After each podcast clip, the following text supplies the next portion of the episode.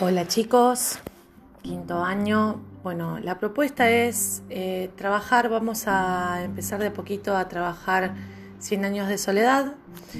En una primera instancia, la propuesta de hoy es eh, Yo te leo y vamos a elegir fragmentos de lectura de 100 años de soledad, al menos de los capítulos. Eh, yo voy a elegir leerles un fragmento del capítulo 2, si les parece. Em, y bueno, lo vamos a compartir. Yo lo voy a compartir en un formato podcast que después eh, les voy a indicar cómo grabarlo. Eh, otra opción es eh, también compartirlo como nota de voz, que lo pueden hacer directamente del celular y lo van a subir en el apartado donde yo les ponga eh, la tarea Yo te leo. La, mm, la, entrega de la tarea vamos a ver si, pueden, si pudieran subirla.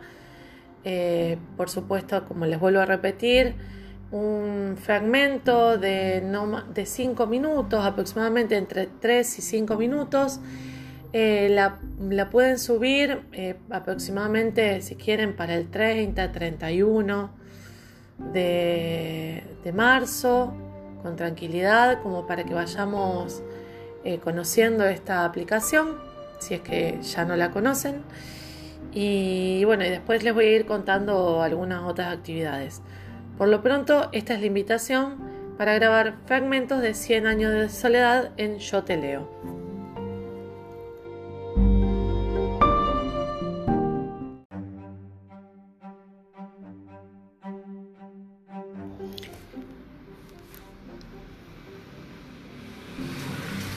Cuando el pirata Francis Drake asaltó a Riohacha en el siglo XVI, la bisabuela de Úrsula Iguarán se asustó tanto con el toque de rebato y el estampido de los cañones que perdió el control de los nervios y se sentó en un fogón encendido. Las quemaduras la dejaron convertida en una esposa inútil para toda la vida. No podía sentarse sino de medio lado, acomodada en cojines, y algo extraño debió quedarle en el modo de andar, porque nunca volvió a caminar en público. Renunció a toda clase de hábitos sociales, obsesionada por la idea de que su cuerpo despedía un olor a chamusquina.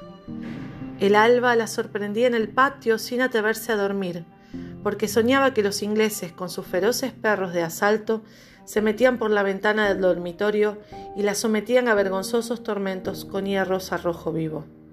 Su marido, un comerciante aragonés con quien tenía dos hijos, se gastó media tienda en medicinas y entretenimientos buscando la manera de aliviar sus terrores. Por último, liquidó el negocio y llevó a la familia a vivir lejos del mar.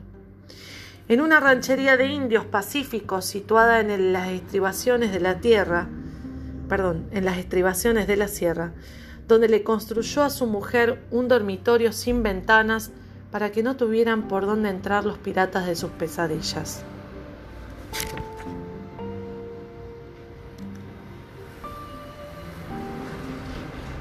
Ya ves, Úrsula, lo que anda diciendo la gente, le dijo a su mujer con mucha calma.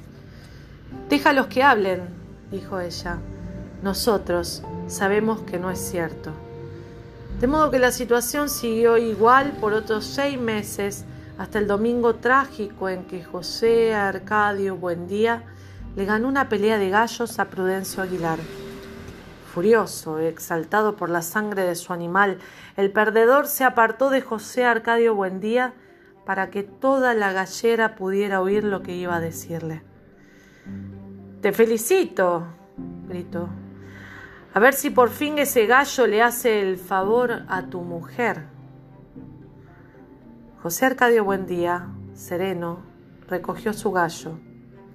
Vuelvo enseguida, dijo a todos, y luego a Prudencio Aguilar. Y tú, anda a tu casa y ármate, porque te voy a matar. Diez minutos después, volvió con la lanza cebada de su abuelo. La puerta de la gallera donde se había concentrado medio pueblo, Prudencio Aguilar lo esperaba. No tuvo tiempo de defenderse. La lanza de José Arcadio Buendía, arrojada con la fuerza de un toro, con la misma dirección certera con que el primer Aureliano Buendía exterminó a los tigres de la región, le atravesó la garganta. Esa noche, mientras se velaba el, cadáver en la gallera, José Arcadio Buendía entró en el dormitorio cuando su, mujer se estaba poniendo el pantalón de castidad. Blandiendo la lanza frente a ella, le ordenó, quítate eso. Úrsula no puso en duda la decisión de su marido. Tú serás responsable de lo que pase, murmuró. José Arcadio Buendía clavó la lanza en el piso de la tierra. Si has de parir iguanas, criaremos iguanas, dijo, pero no habrá más muertos en este pueblo por culpa tuya.